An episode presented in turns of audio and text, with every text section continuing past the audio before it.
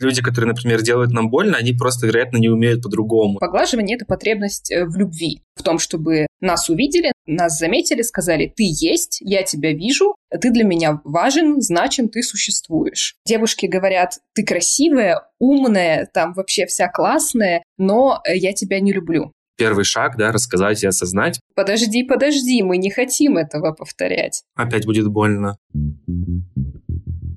Привет, я Коля из сервиса по подбору психологов Альтер, а это подкаст «Те же грабли». В нем мы вместе с гостями разбираемся в ситуациях из серии «Никогда такого не было, и вот опять».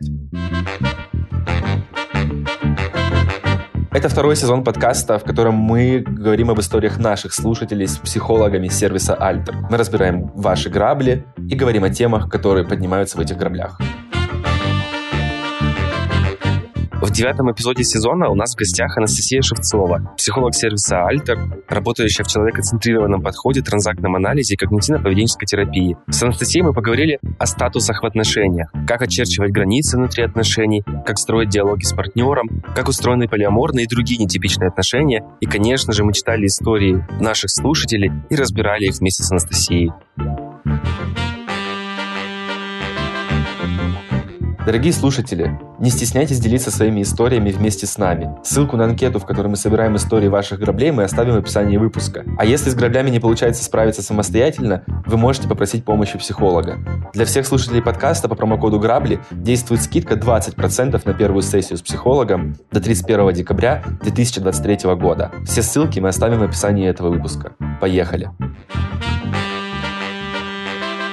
Расскажите, пожалуйста, вот э, вы сказали, что вы работаете в человекоцентрированном подходе. Расскажите, пожалуйста, какие основные постулаты, мысли или там какие-то гипотезы, например, на, на которых строится это направление психотерапии? Человекоцентрированный подход — это вообще один из базовых гуманистических подходов, который относится к человеку как к изначально хорошему. То есть э, человекоцентрированный подход, его основатель Карл Роджерс, верит в то, что в каждом человеке есть актуализирующие тенденции типа энергии либидо в психоанализе, которая всегда ведет человека к развитию, к совершенствованию и всегда толкает его вперед. Даже в каких-то не очень хороших обстоятельствах человек пытается сделать лучшее для себя. И может немножко, да, кривовато в итоге выглядеть, но психика как бы пытается победить, и в человекоцентрированном подходе это как бы очень уважается. Из базовых постулатов то, что мы используем в работе, это четыре таких, наверное, базовых инструмента. Это конгруентность, эмпатия, принятие и открытость опыту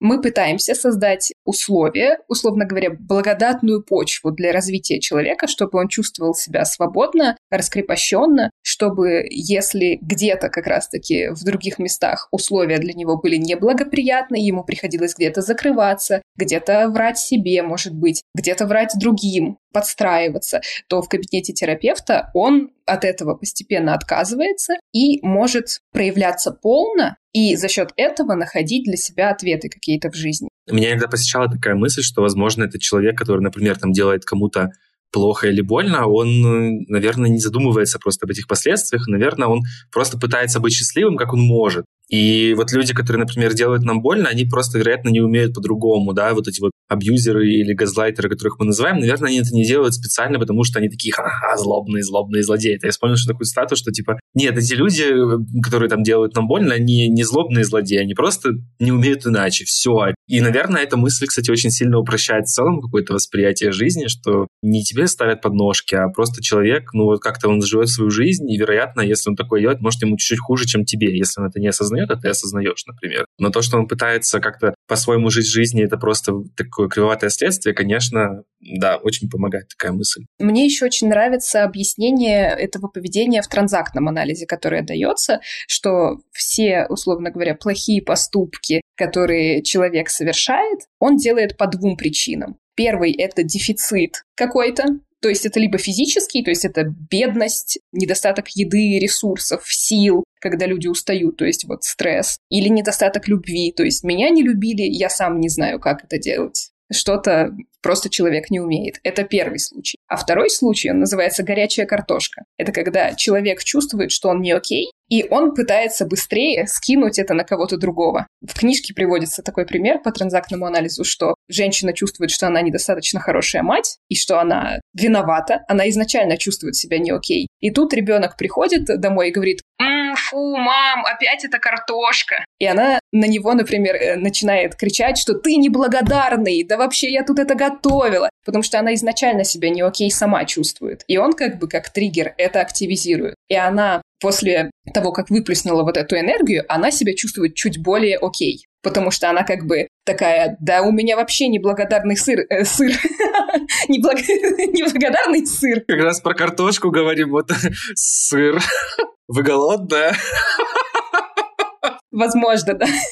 У меня неблагодарный сын, а я более святая на этом фоне такая, что я вот самоотверженная мать, и человек начинает себя лучше чувствовать. Вот обычно два принципа. Либо есть дефицит чего-то, либо уже есть э, ощущение, что я плохой, и для этого надо еще кого-то плохим сделать, чтобы не так одиноко было плохим быть. Ну да, но кажется, что про картошку это получается такая иллюзия, что на самом деле ты как бы не перебросил эту картошку, получается, ты все равно с ней остался, с этой картошкой, все равно тебе плохо от этой картошки, но ты, получается, ее просто скопировал, другому отдал, и все. Да. Это, может быть, как-то поможет, если у тебя ситуативная какая-то злость от несправедливости, там вот сейчас, прям сейчас, да, как-то вызверится, или там тебе грустно, и ты плачешь, да, например, потому что вот прям сейчас, наверное, это сработает, но если это какое-то следствие каких-то глубинных вещей, наверное, это все-таки иллюзия какая-то получается. Ну да, конечно. В целом это точно не помогает в долгосрочной перспективе. Вот у нас тема сегодняшнего выпуска — это про отношения, про статусы отношений, про какие-то нестандартные отношения мы будем разговаривать. Но как транзактный анализ в целом смотрит на отношения? То есть какие причины, да, почему мы уступаем в отношения, зачем нам это в целом нужно?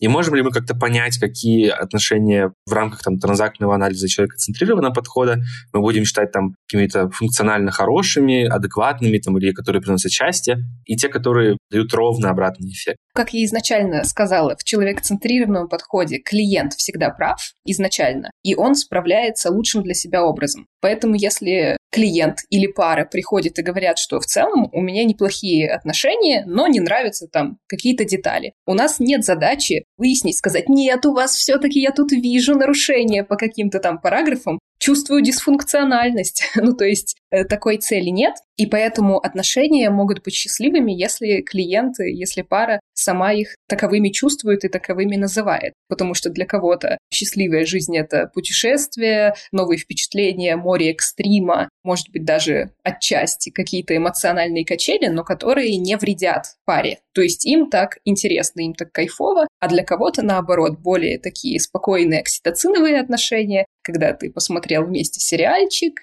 там что-то обсудил, обнялся, поел вкусняшки, обсудил чувства, и это что-то такое стабильное в одном городе, в одних плюс-минус ситуациях, как будто э, вы ситком смотрите.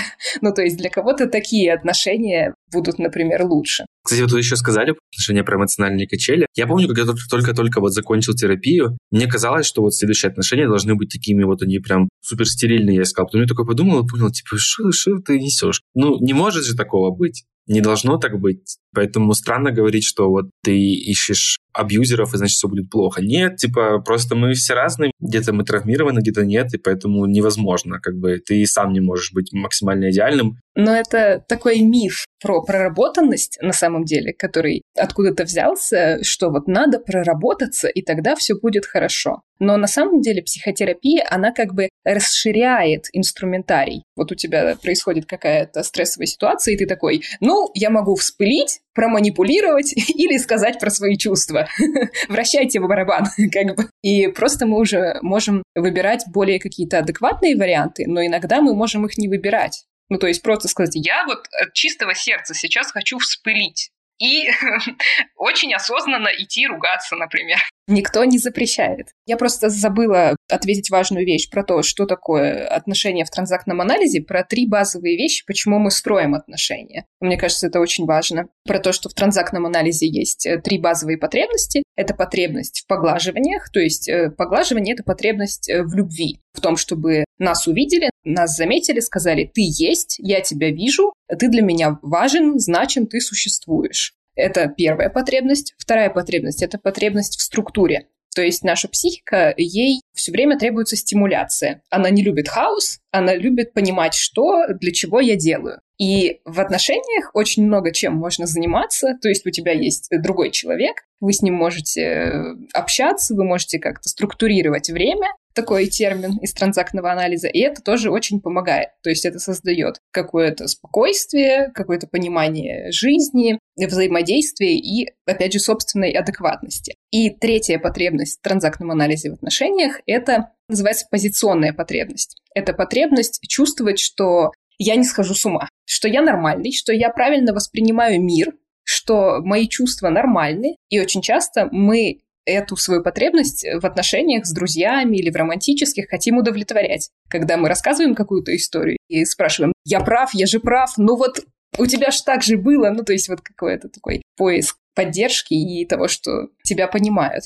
Вот в транзактном анализе это такие три базовых потребности. Но э, я считаю, что более развернуто об этом говорит Ричард Эрскин в своих восьми потребностях в отношениях в интегративной психотерапии. Поэтому я рекомендую всем слушателям погуглить вот эти восемь потребностей в отношениях в интегративной психотерапии Ричарда Эрскина, потому что там можно поподробнее почитать и поизучать для себя, а что я получаю в отношениях и для чего мне эти отношения нужны. Там гораздо более приближенные, мне кажется, к жизни критерии, чем то, что я сейчас рассказала. Это может быть трудновато. Ну, это да, я вот открыл страничку, посмотреть здесь про безопасность, значимость, одобрение, принятие опыта, самоопределение, воздействие, там, инициатива другого, проявление любви. А должны ли все вот эти вот восемь компонентов вместе сложиться, чтобы были классные, здоровые, интересные отношения? Или это не обязательно? Это сто процентов не обязательно, потому что у всех своя форма счастья, и потому что очень сложно удовлетворять все потребности в одних отношениях и в один момент времени.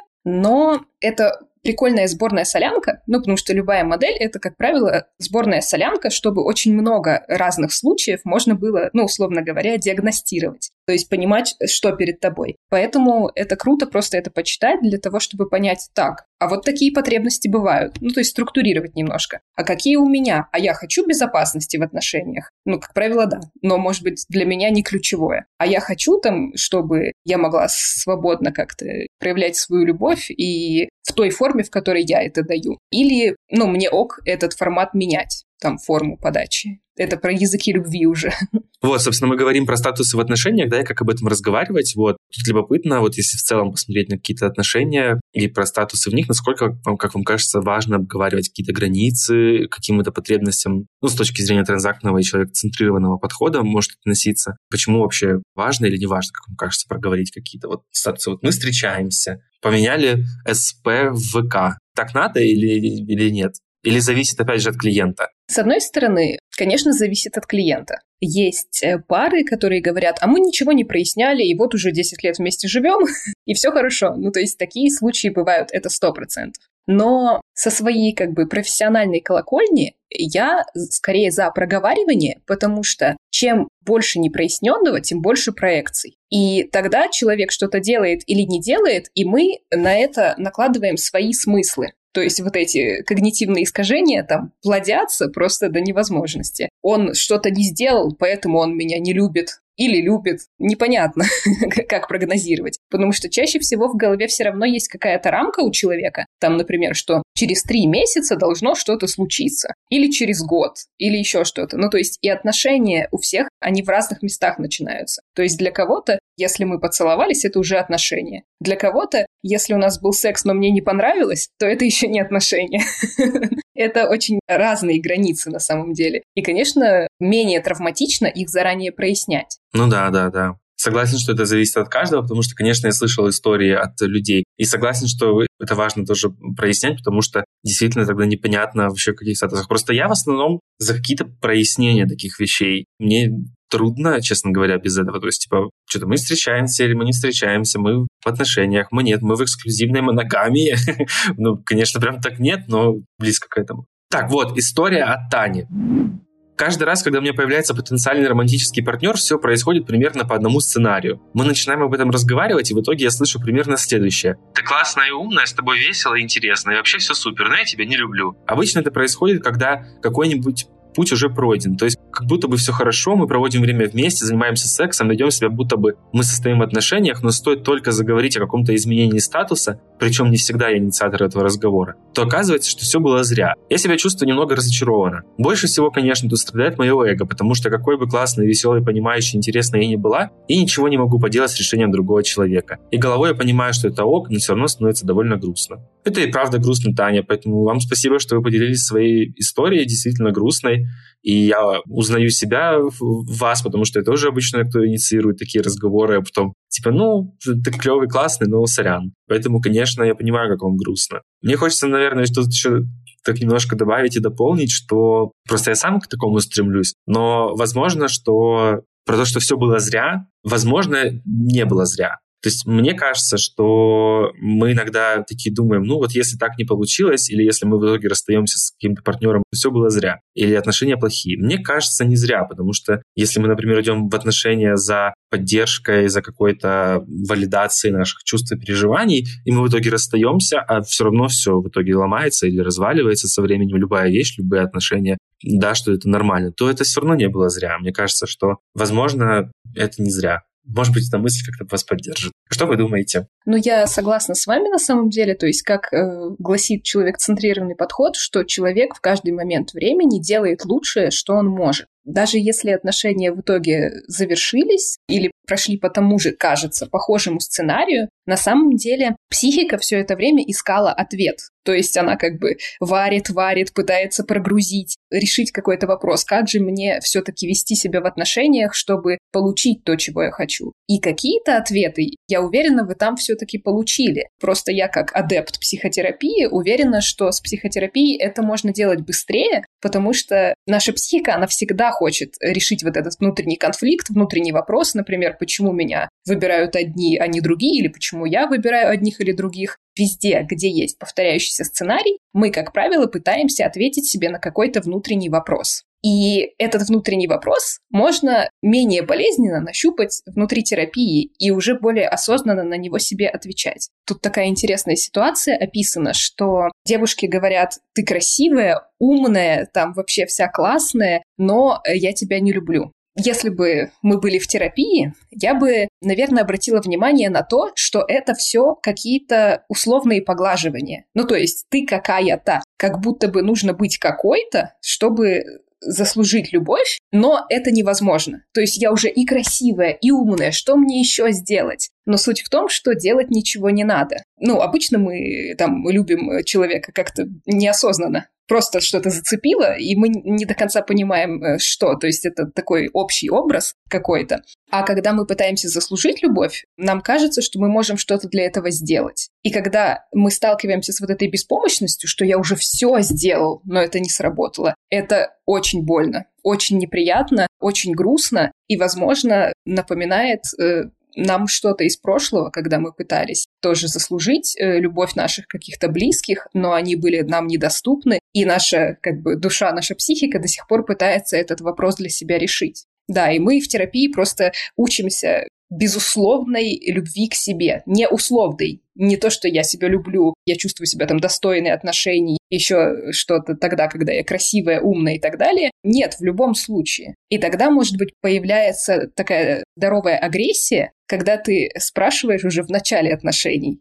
а чего ты хочешь, а что дальше будет. То есть ты не ждешь, когда человек это прояснит, или когда появится момент, или когда отношения перейдут, там, перерастут из одной стадии в другую, а ты себя настолько любишь и уважаешь, что ты можешь изначально сказать, я хочу так и так, как тебе? И человек может ответить. Потому что когда есть вот это внутреннее сомнение, насколько я окей, очень часто сложно этот вопрос задать на самом деле. Это немножко рационализируется часто, что ну я не хочу спугнуть вайб, типа у нас тут так все идет, я не буду спрашивать. Но на самом деле я боюсь, что после того, как я спрошу, все разрушится. В хороших отношениях обычно не рушится после вопроса. Ну и с другой стороны, можно как-то себя поддержать в том смысле, что ну, значит, если разрушилось, вероятно, я все-таки выбираю то, что мне важно. Ну, то есть, значит, действительно, наверное, эти отношения не то чтобы не стоили того, но, возможно, значит, это не мое. Если, типа, мы все-таки поговорили нормально как-то, да, и все равно это развалилось. У меня есть две мысли, которые хочется добавить про терапию. Терапия действительно очень поможет, она еще в том смысле помогает, что когда мы видим в ситуациях какие-то, что вот, например, там 10 ситуаций подряд, и кажется, что все не повторяются, терапия поможет увидеть, что на самом деле там не то, чтобы есть повторы. Не во всех ситуациях будет повтор, и она поможет увидеть, что на самом деле они какие-то ключевые разные ситуации с разными контекстами. По крайней мере, в КПТ так у меня это сработало, что мы там прям докапывались до атомов. Ну, в классическом КПТ плюс каких-то там актах, например, или CFT, или в таких вот направлениях э, дополнительных КПТшных. Там докапываешься до атомов и видишь, что на самом деле ситуации мега разные, и обобщать их не совсем корректно, и это как бы не совсем даже и полезно, потому что с обобщенным выводом, по сути, нечего делать. И второе, я тебя не люблю. Вот здесь как будто бы хочется сказать такое, что вот, например, лично для меня любовь, она наступает ориентировочно через полгода, год каких-то отношений, потому что для меня любовь — это какое-то уже чувство более спокойное, чем влюбленность. И то есть она уже более разумная, и она уже говорит, да, я люблю тебя, потому что я к тебе там в какой-то мере привязался, я тебя уже осознанно ценю, я уже предпринимаю какие-то усилия, чтобы там тебя рядом удержать. Понятно, что от полугода до года мега условная черта, но кажется, что, возможно, после нескольких недель или пары месяцев свиданий, типа, говорить о любви рановато, по крайней мере, на мой взгляд. Ну вот, и поэтому, возможно, типа, я тебя не люблю не потому, что ты косая, кривая, да, а ты думаешь, что я классная и умная, а на самом деле просто потому, что, как бы, возможно, у человека внутренние часы, которые которые отсчитывают, когда это еще влюбленность, когда это еще любовь, оно по-другому работает. И, возможно, он не совсем это хорошо понимает, ему как бы тяжеловато про это сказать, потому что он сам плохо понимает просто, и все. Но возможно, что в голове у там вашего визави просто любовь наступает позже гораздо, чем это у вас происходит. Поэтому, возможно, это хороший повод это обсудить да, в целом поговорить, там, что такое для тебя любовь, а влюбленность, какая разница, там, что такое полноценные отношения, что такое интрижка, вот такие вот разобраться в тезаурусах, потому что иногда кажется, что вот просто тезаурусы разные, по сути, просто я говорю там бежевый, знаете, как этот прикол, типа с тем, что кто-то видит больше оттенков, кто-то говорит там на 10 разных цветов бежевый, а другой человек такой, нет, это там какой-то там супер цвет, я даже не знаю других слов, кроме бежевый телесный, там, не знаю, нюдовый, ну что-то вот такое вот. Ну да, и поэтому в идеале, конечно, это все заранее или в процессе отношений обсуждать, прояснять, потому что действительно слово «любовь», оно очень обтекаемое. То есть, когда один человек говорит «я тебя люблю», ну, это может значить «я тебя сегодня люблю», То есть я просто так восторжен, и вот ты мне очень нравишься. А для кого-то это какое-то долгосрочное обязательство, когда человек такой, я это скажу, только если я буду уверен на тысячу процентов. Вот тогда я это человеку скажу. И поэтому это тоже как бы важно понимать. Кстати, вот есть еще одна история от нашей слушательницы Светланы про как раз-таки статусы, про то, что вот вы сказали, что если, например, я проговорю с человеком что-то и все развалится, да, разрушится вайб, то все пойдет не так. Вот есть история про это. Значит, история Светланы. Что важно сказать? Это вторая часть граблей. Другая часть граблей есть э, в других эпизодах. Грабли от Светланы. Есть грабли в любовной сфере. Я не могу разобраться в своих чувствах к человеку. Мы с ним очень близкие друзья, более 12 лет. Только вот порой мне кажется, что я в него влюблена. Порой я совершенно ничего к нему не чувствую, так уйму лет подряд. То мы можем признаться друг другу в симпатии, то мы резко отрекаемся от своих слов. Это происходит как с моей, так и с его стороны. Возможно, мы боимся дружбу потерять. Возможно, опыт предыдущих отношений со своими партнерами приводит к такому. И у меня у него были тяжелые длительные отношения. Трудно сказать. Светлана, действительно ситуация непростая. 12 лет, мне кажется, это длинный большой срок. Спасибо вам, что вы поделились этой историей. То есть, мне кажется, открываться в таких вопросах тоже довольно болезненно чувствуется в вашем тексте, как для вас это важный этап отношений. Я уверен, что вы сможете прояснить это, потому что первый шаг, да, рассказать и осознать, это очень важный, мне кажется, уже ресурс, который уже у вас есть, и я уверен, что вы сделаете какие-то важные штуки для себя. Хочется вот спросить, почему мы можем так бояться потерять этот вайб, почему, например, мы понимаем, что иногда кажется разумнее же проговорить про отношения, поговорить, обозначить границы. Но почему так страшно, и почему мы все равно выбираем вот сидеть ждать? Почему так? Это что, надежда так сказывается на этом? Очень разные на самом деле бывают причины. В общих словах можно сказать, конечно, что это какая-то психологическая травма. То есть э, травма близости, э, доверия, безопасности или еще чего-нибудь. Когда мы боимся утратить что-то. Если мы себя как-то поведем, мы боимся что-то потерять разорвать связь. Если наша психика этого ждет, это значит, что когда-то она это испытала. И, видимо, да, она не смогла как-то это пережить, психика, и она поэтому теперь пытается как-то стопорить человека и говорит, что подожди, подожди, мы не хотим этого повторять. Опять будет больно. Да, да, да. Хотя, ну, мы не знаем, будет или нет. История, да, тоже очень интересная но я слышу, что там два очень осознанных человека, которые пытаются понять, что с ними происходит. Это уже, опять же, первый шаг. Люди, которые задумываются о себе, приходят в терапию или ищут ответы, они уже на очень классном пути, потому что они пытаются понять, они пытаются услышать ответы, пусть это сложный какой-то непростой путь, поэтому это уже очень действительно здорово. Там, получается, я услышала два момента, что э, есть дружба, и есть э, трудности в предыдущих каких-то отношениях, которые мешают в этих отношениях э, перейти в состояние какой-то романтики, с одной стороны. То есть это травмы из предыдущих отношений у обоих этих людей. С другой стороны, это постоянно меняющиеся чувства. То есть как будто бы есть влюбленность, то она пропадает. Вот здесь, ну, я могу два таких комментария мне в голову приходят, что, с одной стороны, очень часто есть такое, в общем, понятие, я не знаю, стоит пугать аудиторию или нет, есть такое понятие ОКР, обсессивно-компульсивные, ну, расстройства или реакции, когда мы загоняемся по поводу, ну, любой вещи. И мы ОКР обычно знаем как э, то, что там утюг надо выключить и руки помыть, но есть очень распространенное ОКР отношений. Это когда человек постоянно фиксирует свои ощущения. Он такой, а я сейчас люблю или не люблю? А вот мы сейчас с ним общаемся, я порадовалась, это уже влюбленность или не влюбленность? И иногда эту мышцу как бы эмоций можно очень сильно пережать, когда мы все время пытаемся вот отловить, так это я его уже люблю или я уже не люблю.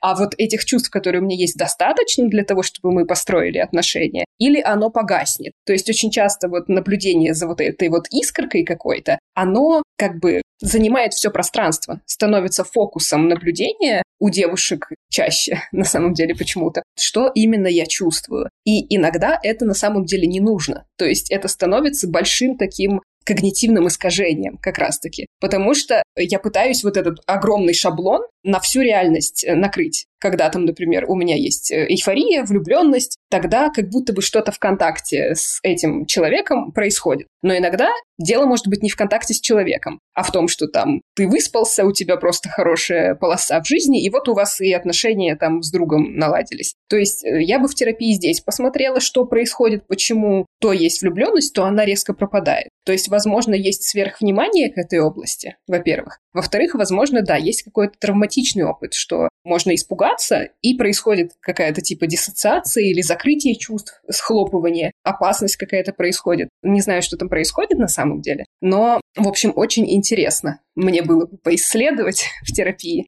Я такое замечал, наверное, за собой иногда, что кажется, вот ты когда встречаешь какого-то интересного и прикольного человека, то как будто бы вот как-то хочется, чтобы он был с тобой, и как-то хочется от него там заряжаться, насыщаться но такое ощущение, что как будто бы другие формы отношений, кроме как романтических отношений, не рассматриваются. Но ведь можно же дружить и продолжать какой-то особенной нежной дружбой, да, дружить просто по отношению друг к другу. Кажется, что оно не выполняется. Вот как бы люди не решаются так делать, да, но ведь кажется, что если этот человек ценный сам по себе, то, наверное, может быть, не обязательно его переводить в ранг партнера, может быть, остаться с ними реально классными, интересными друзьями. Иногда, на самом деле, может быть, если хочется рядом с собой оставить этого интересного человека, то, возможно, можно просто с ним классно дружить и, и действительно там здорово проводить время, общаться и коммуницировать. Мне кажется, что во многих таких историях просто выглядит так, что любые формы коммуникации, кроме отношений, обесцениваются, что типа отношения — это единственный желанный результат в общении с этим человеком. Но если мы искренне заинтересованы в том, чтобы с этим человеком общаться и как-то от него насыщаться, и насыщать его самого там собой, как-то обмениваться какими-то знаниями и классно проводить время,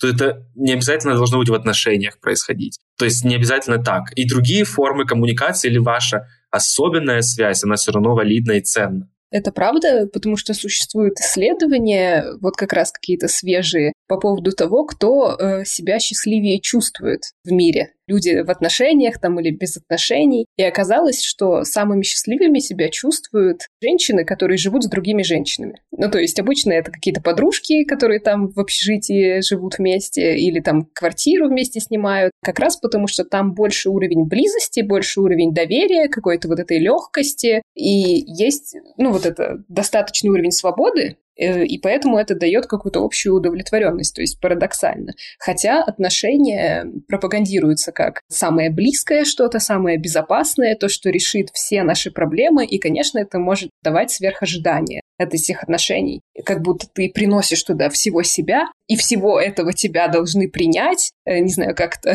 отмыть, вылечить.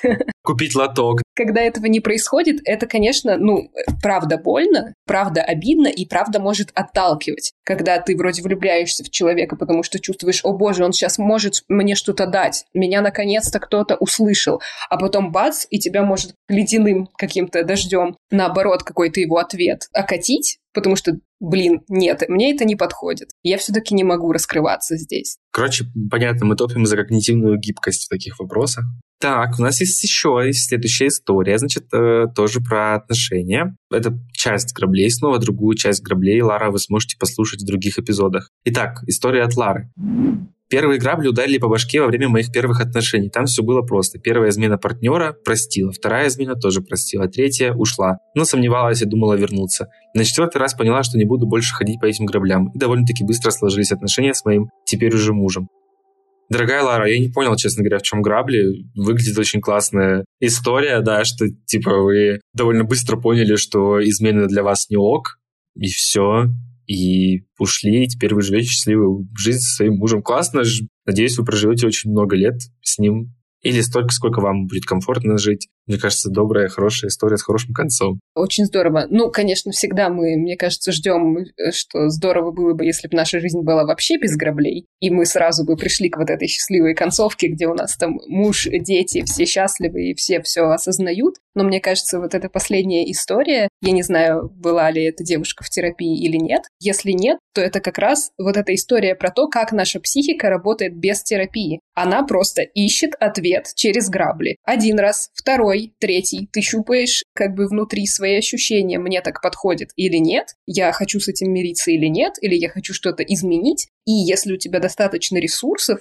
осознанности, еще чего-то, ты это меняешь, и вот вау, класс. Классный результат, отклик от реальности, нужный человек, это прям правда здорово. А хочется еще такой момент, я вот и подумал про измены, и я знаю, что существуют форматы отношений, где, условно говоря, измены легализованы, ну, то есть как, не то, чтобы это, это не считается просто уже изменой, да, например, там полиаморные отношения, или, например, открытые отношения, где люди занимаются сексом с другими там, незнакомыми людьми, но это как-то обговаривается с партнерами. Вот как, например, терапия на это смотрит? Я проходила обучение по системной сексуальной терапии у Марины Травковой, и у нас там был отдельный блок как раз про полиаморные отношения, про открытые отношения, про эксклюзивные и неэксклюзивные отношения, про легализованные измены. И здесь очень важно эти понятия, мне кажется, разделять, потому что полиамория очень часто путается со словом полигамия. Если у меня э, много партнеров, то это все уже садомия, там, э, разврат, что вы себе позволяете. Но на самом деле полиаморные отношения, они очень сложные, потому что в них очень много осознанности, очень много договоренности между несколькими людьми, где там три человека учитывают потребности всех. И это очень сложно, это очень энергозатратно. Тут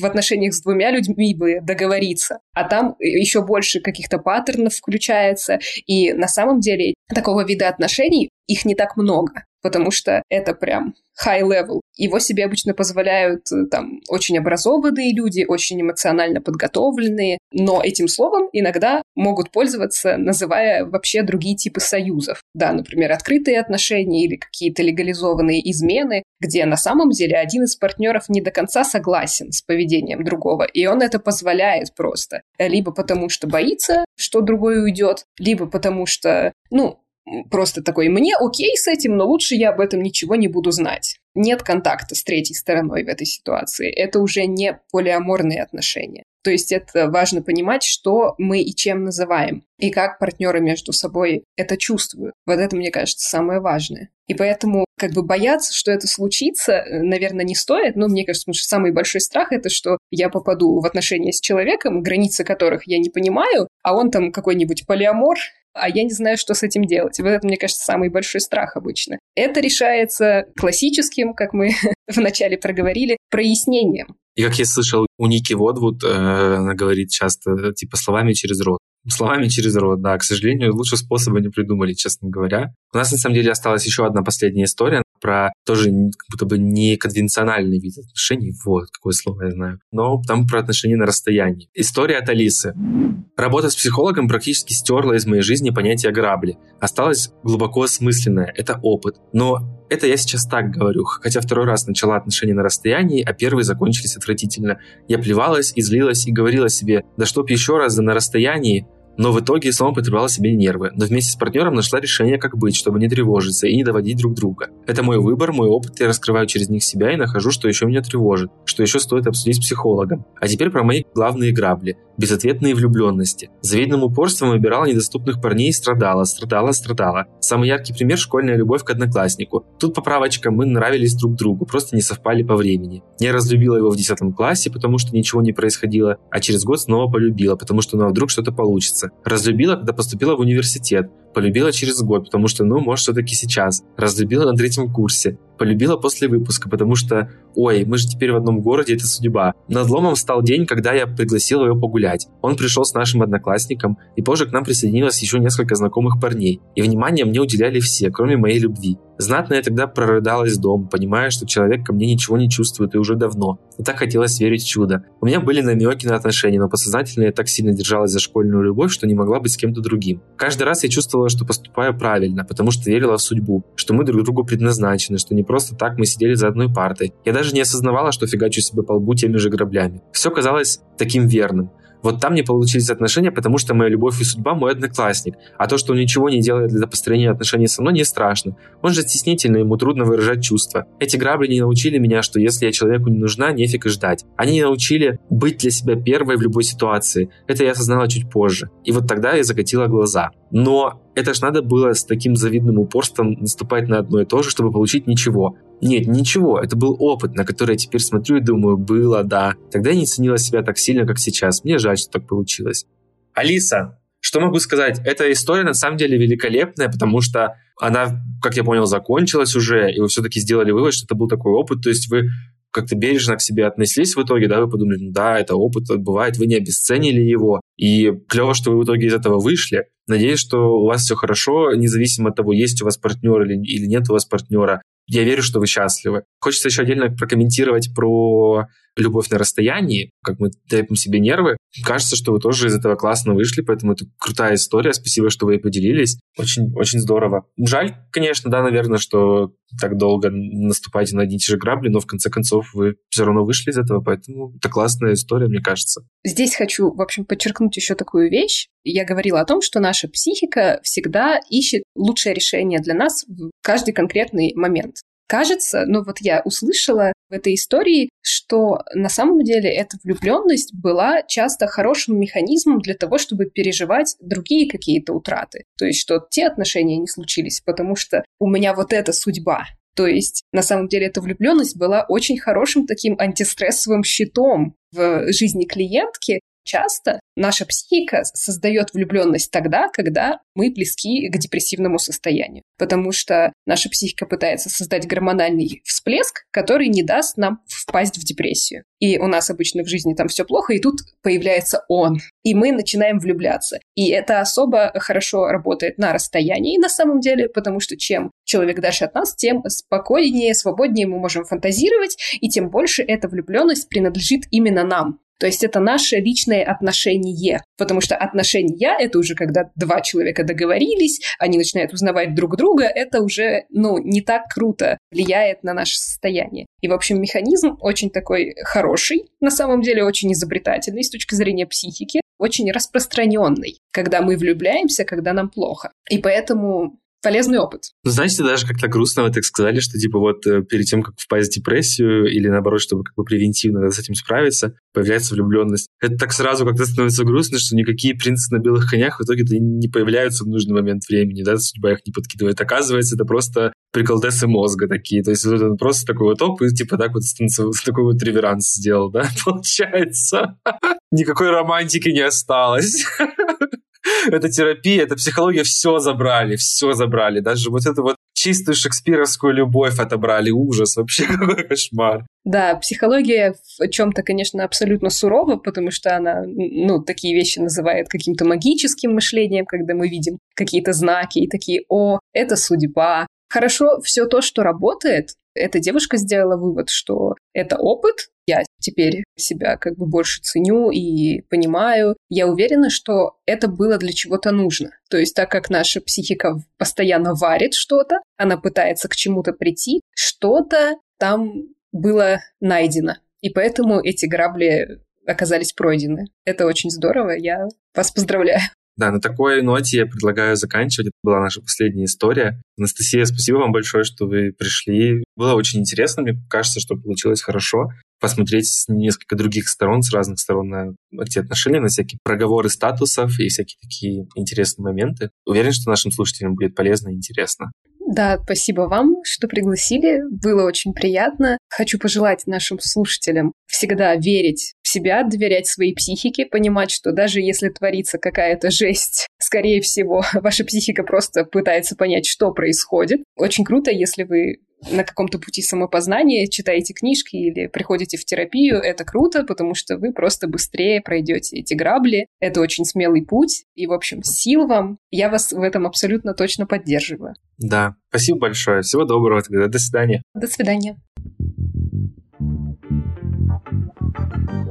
Спасибо, что дослушали этот выпуск до конца. Напоминаем, что для всех слушателей подкаста у нас есть подарок. Скидка 20% на первую сессию с психологом по промокоду «Грабли». Промокод будет действовать до 31 декабря 2023 года. До встречи через неделю.